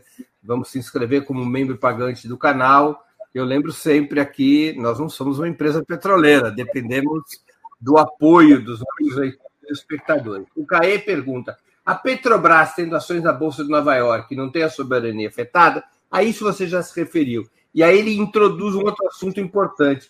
Passadina foi tomada da Petrobras depois da reforma? Ela foi, ela foi, Passadina foi vendida, né? Não sei, não estava mais lá, não, né? e, e e com a, com a subida do preço do petróleo, inclusive, Passadina é um. É, hoje considerado, tem, foi, deveria ter sido um grande negócio, um negócio muito lucrativo para Petrobras. Agora, entrou, entraram desvios de conduta. Aí, meu chapa, aí fica difícil. Agora, ela não foi tomada da Petrobras. Não é, vender a, a, a refinaria lá, lá, nos Estados Unidos. Né? Estrela, muitas são as vozes no mundo que consideram ser uma questão vital para a salvação ambiental e climática a superação da era dos hidrocarbonetos nos próximos 10 ou 20 anos. Você partilha desse ponto de vista? Isso não, é, não pode ter uma resposta. Os geólogos é, nunca dizem sim ou não. Né? Essa é, é o seguinte: nós temos que considerar. Aliás, essa pergunta deve estar sendo feita à Alemanha, não é mesmo? que regrediu ao carvão. É, isso mesmo, porque quando interesses nacionais e das sociedades, as coisas começam a ficar diferentes. Então, só, só para lembrar o pessoal, o carvão levou a uma destruição florestal aproximadamente umas mil vezes maior do que o do petróleo. É. O petróleo só passou o carvão na matriz energética mundial 1950, por aí. Mas, enfim, vou lá. É o seguinte: é... nós, o Brasil, claro, não pode ficar, não pode ficar de fora, né, de um movimento conservacionista, do ponto de vista da conservação do meio ambiente, que é global, não é mesmo? De maneira nenhuma. E o nosso problema, e o nosso problema, já eu já havia dito, não é o petróleo. Eu vou explicar por quê. O nosso problema é a Amazônia, é a floresta amazônica, é o desflorestamento. Né? Por quê? Como o Breno falou, desde a da primeira, da primeira Revolução Industrial, na segunda metade do século XVIII, lá atrás, né? a quantidade de CO2 que foi emitida para a atmosfera pela, pelo, pelos, pelos, pelas indústrias é imensa. E aí já entra a gente colocar o Brasil nesse contexto. O Brasil só desde a primeira revolução industrial até agora, só produziu, só contribuiu com 1% de toda, de toda a quantidade de CO2 que foi emitida pela industrialização mundial. 1%. Então, já aí nos. E, e, e, e essa a utilização industrial das energias fósseis é que construíram as riquezas das nações, é que construíram os grandes, o grande poder mundial e que, e que construíram a, a, riqueza também das sociedades e dos povos, dos países desenvolvidos. Né? Então, para pagar essa conta, as coisas têm que ser relativizadas também. Né? Mas isso, ainda assim, como eu já disse, o Brasil tem a mais bem equilibrada é, é, é, é, é matriz energética mundial, com 40, nós, 55 fóssil e 45 é, renovável já praticamente já atendemos ao, ao, ao Acordo de Paris. Né? E não é. A Petrobras, voltando a ser brasileira e do Estado brasileiro, ela vai. É essa montanha de dinheiro que nós estamos exportando pode ser é, é, é, aplicada também na, no desenvolvimento dos, dos combustíveis é, renováveis, está entendendo? Em novas tecnologias, na expansão dos parques de produção é, de eletricidade pelas renováveis, não é mesmo? No, no, abatimento do custo de produção dessas energias. Então, forma-se um conjunto muito positivo, entendendo? Para nós, efetivamente, é, é, atender, atendendo às, expectativas mundiais, né? Mas para nós melhorarmos significativamente o padrão de vida do nosso, do nosso povo, da nossa sociedade, com maior consumo de energia. Não é mesmo? Então, não, não, não tem nada de, não tem nada de, de, de, de de ameaça ao, ao, ao movimento que eu, eu, eu concordo é, e aceito, mundial de preservação ambiental, né, por parte do Brasil. Ao contrário, ao contrário, nós somos um país exemplar, né, com a nossa matriz energética tão bem equilibrada. Agora, precisamos consumir muito mais para levar ao povo, ao povo e à indústria brasileira, para ser, para ser mais, incluir aumentar a competitividade da indústria brasileira, energia barata. Estrela, uma eventual redução da demanda de médio e longo prazo por hidrocarbonetos, por energia, energia fóssil, não deveria levar a Petrobras e o Brasil a uma estratégia de aceleração na exploração e venda das reservas do pré-sal para monetizá-las antes que seu valor de uso e de troca comece eventualmente a despencar? Muito bem. Isso, em tese, em tese é, uma, é uma pergunta que, que, que acena para uma resposta sim. Só que tem o seguinte, meus amigos, Vamos ser sinceros. O que está em jogo é o poder político mundial. É o poder geopolítico mundial. Esse poder geopolítico, em todas as, em todos os, os, os grandes países hoje desenvolvidos, que, que, lutam na frente mesmo, na trincheira de batalha pelo, pelo poder político, eles são sustentados por gigantescos sistemas industriais. Não é, não é, não é, não é desculpe, eu não eu não eu tô, não, não tô ofendendo, nem quero ofender ninguém, nem menosprezar. Né? Mas não é carro elétrico que vai resolver essa parada. São gigantescos sistemas industriais baseados em energia fóssil. Isso não se troca, isso não se troca e não se, se modifica em 10 anos, nem em 20 anos. Né? Então, acenar com a perspectiva de rapidez né? e de, de antecipação dessa grande salto na, na, no consumo, na matriz energética mundial, que é 80-20. A nossa é 55-45. A mundial é 80-20. Você transformar esses 20 em 60, né?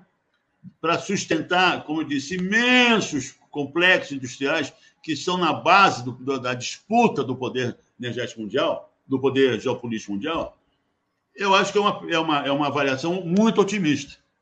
Está tá entendendo? Então, as reservas do pré-sal dão para 30 anos. É, né, é, aí é, é uma vantagem que nós temos enorme, meus amigos. Que, considerando isso, porque se fosse daqui a 10 anos, tudo bem, então é o que eles fazem. É que eu ouvi dizer lá para o menino, apesar de descobrir um pressão muito tarde, não. Não, mas está na base de 30 anos. E quando existe qualquer problema, quando ocorre qualquer problema, é o que a Alemanha está fazendo. Quando ocorre qualquer problema, olha. Então, vamos. Olha o que fez a Alemanha, Breno. Nacional, estatizou a Gazprom na Alemanha.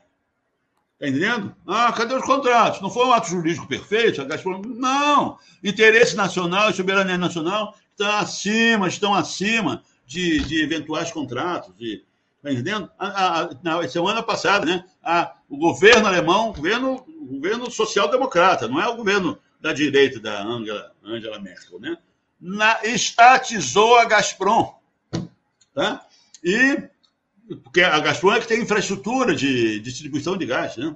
na Alemanha. Então, é isso, companheiro. E, e, e, e como você falou, vou, vou, é, é, as, as minas de carvão alemã, alemãs voltaram a fazer. Então é isso, companheiro. Não é à toa que na COP27 agora você pode olhar a programação, não tem nenhuma mesa importante sobre carvão.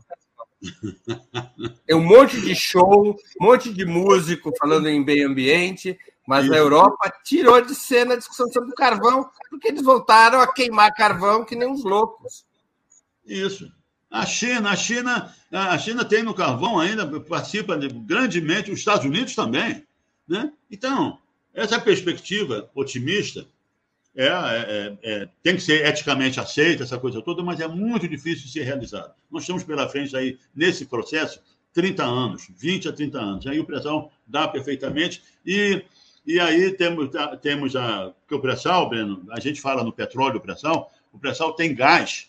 O pré-sal é riquíssimo em gás que não está sendo aproveitado. O gás está sendo reinjetado para manter os altos níveis de produção e os altíssimos lucros com a venda do petróleo. Está entendendo?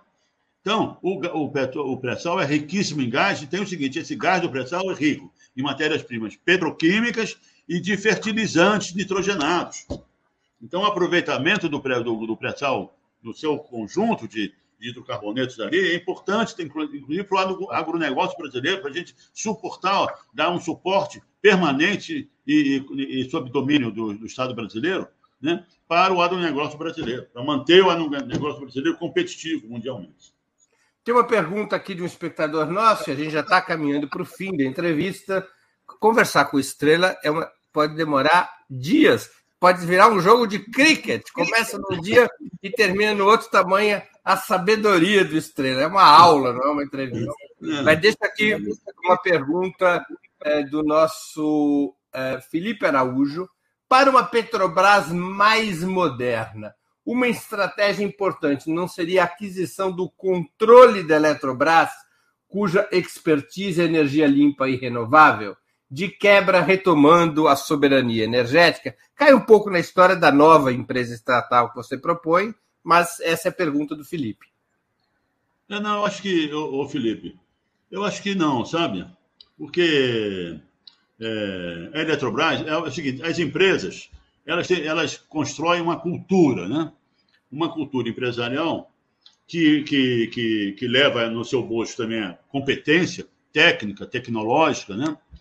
É, empresarial para explorar da melhor maneira possível o seu, a, sua, a sua via de, de, de existência, né? a sua operação, a sua existência como empresa, que a Petrobras não tem. Entendendo? Então, e eles são extremamente competentes. Eu fui superintendente geral do Centro de Pesquisa da Petrobras e o nosso vizinho de rua era o CEPEL, o Centro de, de Pesquisa da Eletrobras, não é? Então, nós tínhamos grande entrosamento com o CEPEL. Então, a Eletrobras tem essa capacitação histórica de, de, produção, de produção e distribuição de energia hidrelétrica, né? Então, principalmente, né? Então, é, eu acho que que as duas, como o Breno falou no final, é, quer dizer, seria uma holding é, que, que controlasse, que é, gerisse sistemicamente o, todo o sistema de produção energética brasileiro. Mas eu acho que a Eletrobras tem que continuar, porque eles têm a história, a competência e o conhecimento do mercado e da produção do seu, de, da, da energia é, elétrica. Né? Por fim, Gabriel de Souza Coelho, que é membro do canal e também contribuiu com o Superchat, ele pede: professor, fale da produtividade da empresa estatal. Acho que ele se refere aqui à Petrobras. Sempre criticada pelo mercado e que não suplanta, não suplantaria não é? a produtividade de empresas privadas. Por que sempre essa desculpa esfarrapada para que se privatize tudo? Bom, essa pergunta é fundamental, né? Porque. É é, veja só a Petrobras, né? É, a empresa estatal, ela tem, elas, eles, elas têm uma, um objetivo central, que é atuar nas suas atividades principais, né? Em benefício da sociedade. Já aí, a empresa privada não tem. Então, por que, que tem que ser em benefício da sociedade? Porque é o povo brasileiro, no caso da Petrobras, que teoricamente é o dono da Petrobras. Não é? Então, eu fui diretor de exploração com muita honra, e foi uma, uma, um período riquíssimo para mim. Né? Nós tínhamos unidades, né? tínhamos Manaus, tínhamos no Rio Grande do Norte, temos em Sergipe, temos na Bahia, temos no Espírito Santo, temos em Macaé, temos no Rio de Janeiro, e tínhamos em Santos e tínhamos em, em Itajaí. Né? E eu visitava é, é, é, frequentemente essas unidades. E você não imagina, Gabriel, é, a interação que nós tínhamos com a população. Era uma empresa estatal. As pessoas, né, do ponto de vista cultural, do ponto de vista de, de apoio para infraestrutura, de construção de ruas, de, tá entendendo? Coisas que não tem nada a ver com o objetivo empresarial privado, é mesmo? A Petrobras não, nós éramos, nós, nós interagimos com as, as pessoas, né? Tem exemplos espetaculares. Né? No, no, no, no, no Rio Grande do Norte, sabe? Quando nós assumimos, a Petrobras tinha furado um poço não sei aonde e tinha produzido muita água, né? E o poço estava fechado. O Lula chegou e disse: Estrela, você vai, você vai botar esse poço em produção. Né? Para gente, esse poço está no Agreste, está no, no na, na, área mais seca do, do Nordeste brasileiro. Você vai produzir água desse poço. E, e, e aí assim foi. Tivemos que construir, inclusive, é, é, comprar, inclusive, de uma empresa alemã que fabricava bombas especiais, porque a bacia potiguar é muito quente, tá? E produzimos. E, e, depois eu fui lá inaugurar, tinham 200 comunidades, Breno, é, servidas pela água, que, que chegou a água junto com luz para todos, sabe? Então, um negócio espetacular. Não tem nada a ver com petróleo, mas é uma empresa estatal, meu amigo. Nenhuma empresa privada faria isso. Como a Shell não quis fazer em desenvolver tecnologia e investir 200 milhões para descobrir pressão. Porque não tem nada a ver com o Brasil. Essa, essa é a empresa estatal. Agora você, você vai. É, é, veja só, uma vez eu cheguei, não vou dizer a, a, a área, não, e o gerente lá disse: Estrela, tem o seguinte: tem um ou dois campos que o petróleo está a 60 dólares o barril e nós estamos produzindo a 70 dólares o barril. O que é que eu faço? Fecho? Negativo. Não vai fechar coisa nenhuma. Primeiro, nós temos que importar petróleo, depender de, de, eh, de vidros para importar petróleo. Segundo, né, esse nosso petróleo, produzido a 10 dólares o barril, a mais de 10 dólares o barril, hoje, porque preço do petróleo é, é, é volátil, extremamente volátil, né? aqui você cria empregos, você, você interage com a universidade, você interage com a sociedade brasileira, entendendo? Isso tudo tem um, tem um valor, não é mesmo? Que tem que ser diminuído do nosso custo operacional. Então, é que está. Existem. Tem, e outro ponto, sabe, Breno? Extremamente importante, que eu, eu visitei Natal, acabaram com a Petrobras no Rio Grande do Norte. Então é o seguinte: como eu falei, os campos petrolíferos, eles têm uma. Eles têm uma. têm estudos geocientíficos de engenharia que prolongam a, a, a, a, a produção o máximo possível. Para você, porque é uma coisa ética, né? é, uma, é um recurso natural brasileiro, em território brasileiro, então você tem que otimizar, do ponto de vista social e, e, cronológico, o aproveitamento desses campos, a produção desses campos, que é importante. Né? Esses campos, inclusive, servem de base para pesquisas tecnológicas, essa coisa toda. Então, quando você entrega a um empresário privado, ele não tem essa, essa, essa responsabilidade, ele não tem esse compromisso. Então, o que, é que ele faz? Ele quer produzir o máximo no menor prazo de tempo para ter lucro. Né? Então, o que é que acontece? Ele sacrifica, isso está acontecendo, hein? Já, eu tive, eu tive é, é, informações. Isso tá, o cara sacrifica o aproveitamento a longo prazo, que, como disse, é uma abordagem ética em relação aos nossos, aos nossos recursos naturais, né? ele sacrifica isso para obter o, o, lucro máximo no menor tempo possível. E a, a, gerou, aí, o, aí mesmo o, o campo acabou, não, não produz mais petróleo. O cara já está rico. E esse é o interesse dele. Então, isso tudo é, é, é, é, o significado de uma empresa estatal. Essa que é a grande verdade. A empresa estatal é para dar lucro, essa coisa toda, né? tem que ser autossustentável, mas tem que também ter a interação com o, o, o proprietário da, da, riqueza, que é o, é o, povo brasileiro. A gente tem, por exemplo, aberrações com, essa, com a quebra do monopólio de municípios brasileiros que recebem mais de um bilhão de reais por ano. Né? Por quê? De um produto que é da, é da nossa riqueza, do nosso patrimônio natural, pertence a todo o povo brasileiro. Né? Não é para ser. Isso é polêmico, o pessoal pode me criticar, mas é isso que eu acho. Não pode ser restrito a um município, a um ou dois municípios. Com, com, com campos que estão a 300 quilômetros da costa, que ninguém vê. E o município recebe mais de um bilhão de reais, enquanto os outros os municípios do lado tem gente passando fome. Isso está errado. A propriedade do subsolo brasileiro é do povo brasileiro. Produza ele, produz, seja produzido onde for, mas tem que ser distribuído por todos. Então é isso, cara.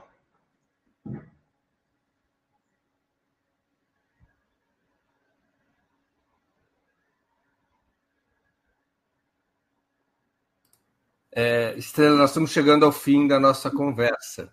Infelizmente, eu não pude ler todas as perguntas que nos chegaram, escolhi algumas, outras não puderam ser lidas. Eu peço desculpas àqueles que não puderam ter as perguntas lidas, mas tem uma hora que a entrevista tem que acabar. É, essa hora já está chegando, nós já estamos há mais de uma hora e meia no ar. Repito, poderíamos ficar aqui horas e horas com Guilherme Estrela, porque isso é uma aula. Eu mesmo sempre aprendo muito. Mas estamos chegando no final, como eu já disse. E eu queria te fazer, Estrela, duas perguntas que eu sempre faço aos nossos convidados e convidadas antes das despedidas. A primeira pergunta: qual livro você gostaria de sugerir aos nossos espectadores? E a segunda: qual filme ou série você poderia indicar a quem nos acompanha? Pois é, em relação ao livro, eu, eu estou lendo um livro muito bom que é esse aqui. Ó. A Indústria do Petróleo. Isso. É, é Luiz Alencar da Costa, da, editado pela Expressão Popular. Isso. Ele, ele faz. Dalla uma... Costa é uma das lideranças do MAB, não é? Isso, isso. Eu tenho. Eu tenho, eu sou, eu, eu, eu tenho, eu fui honrado pelo MAB, sabe, Breno? O MAB, o pessoal, MAB, pelos atingidos por movimento pelos atingidos pelas barragens. O MAB tem, tem um programa absolutamente extraordinário. Primeiro, é um movimento do, povão mesmo, né? Do povo brasileiro mesmo, né? Não é das elites nem coisa nenhuma. Ele tem um, um ele tem um programa chamado Formador de Formadores, né? Porque é o seguinte: quem fala a, a, a, ao povo deles é o próprio povo deles, né? né? É como uma, uma houve uma num grupo que eu participei. Quem é que falava melhor ao povo? Se era o Lula ou Getúlio Vargas? Eu disse não o Getúlio Vargas falava muito bem ao povo. E o, e o, Lula não fala ao povo. O Lula é o povo falando. É diferente. Não é mesmo? Então, o MAB é isso, quer dizer, quem dava o recado para a rapaziada lá era gente deles mesmo, que eram selecionados para vir para fazer esse curso de formação de formadores, né? Eu tive a honra, foi uma experiência de vida absolutamente extraordinária. Tive a honra de participar é, no Rio de Janeiro, em São Paulo, né?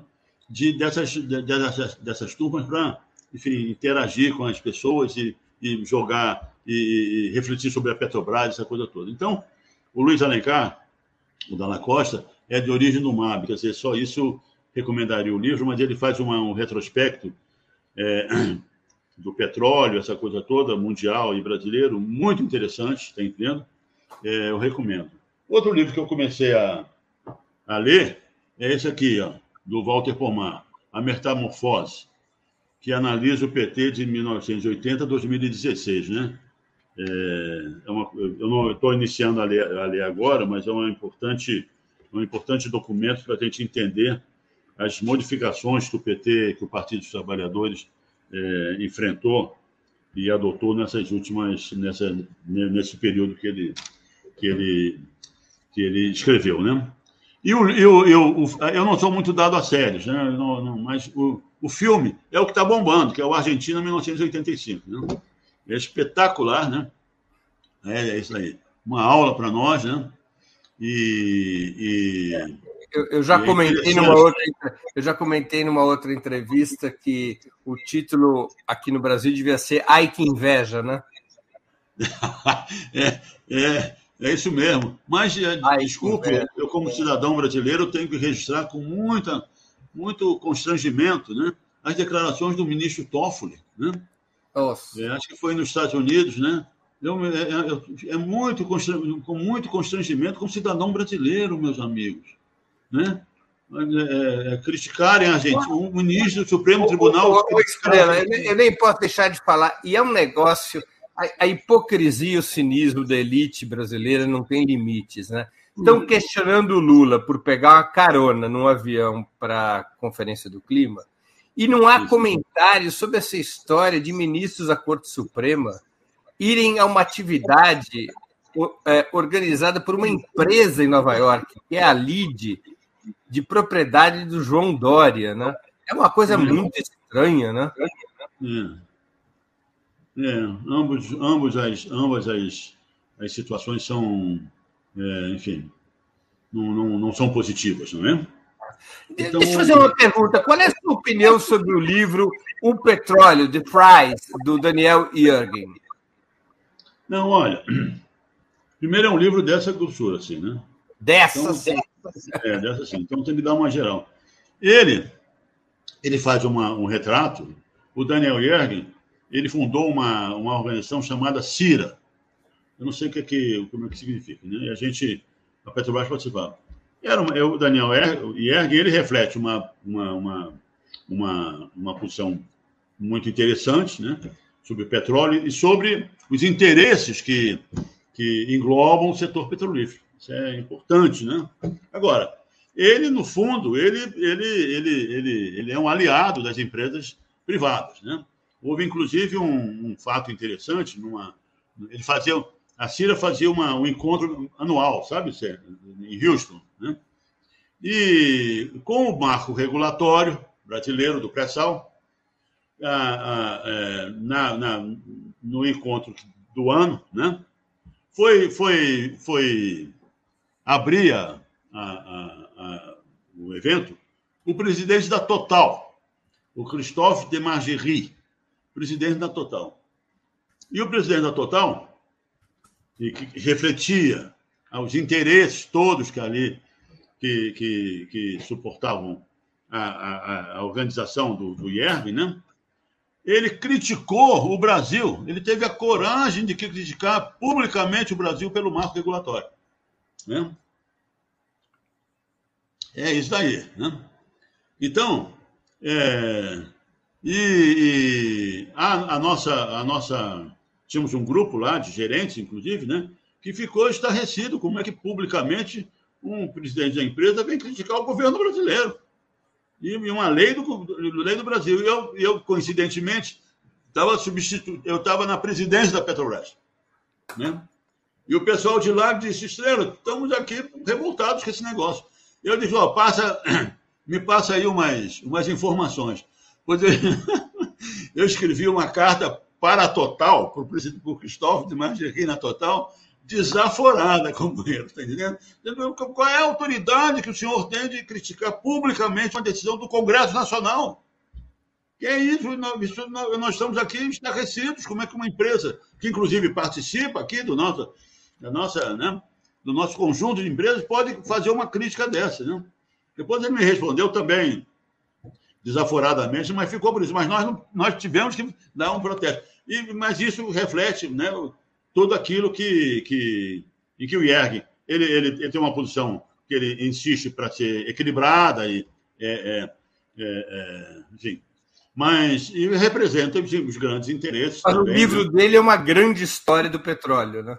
Não tem dúvida, não tem dúvida. É um registro, é um registro histórico espetacular. A primeira, você sabe que, por ironia, a primeira edição do livro do Jürgen no Brasil foi nos anos 90, pela editora Escrita, que era uma editora de propriedade do meu pai e minha. Né?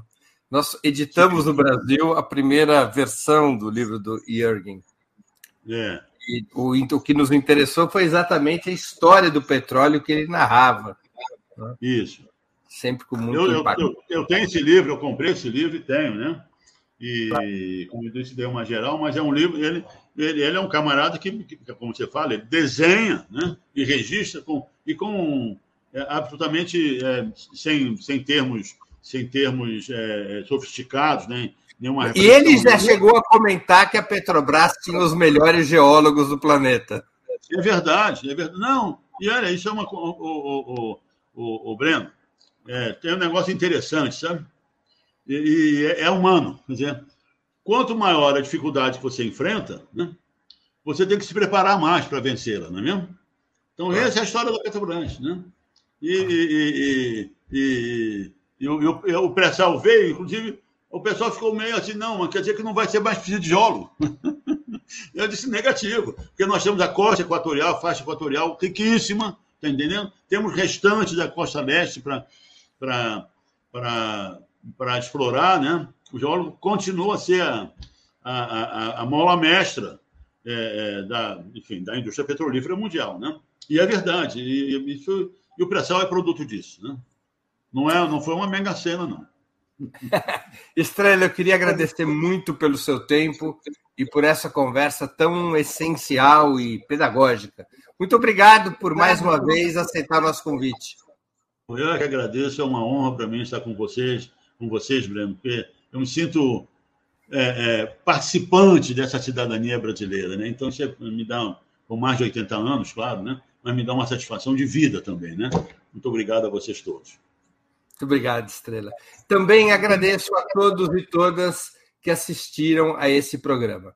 Em especial, aqueles que puderam fazer contribuições financeiras ao nosso site e ao canal de Opera Mundi no YouTube. Sem vocês, nosso trabalho não seria possível e não faria sentido. Um grande abraço a todos e a todas. Para assistir novamente esse programa e a outras edições dos programas 20 Minutos, se inscreva no canal do Opera Mundi no YouTube. Curta e compartilhe nossos vídeos. Deixe seus comentários. O jornalismo de Opera Mundi é mantido com o seu apoio. Faça uma assinatura solidária em www.operamundi.com.br.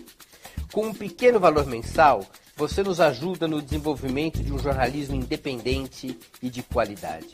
Obrigado pela audiência e até a próxima.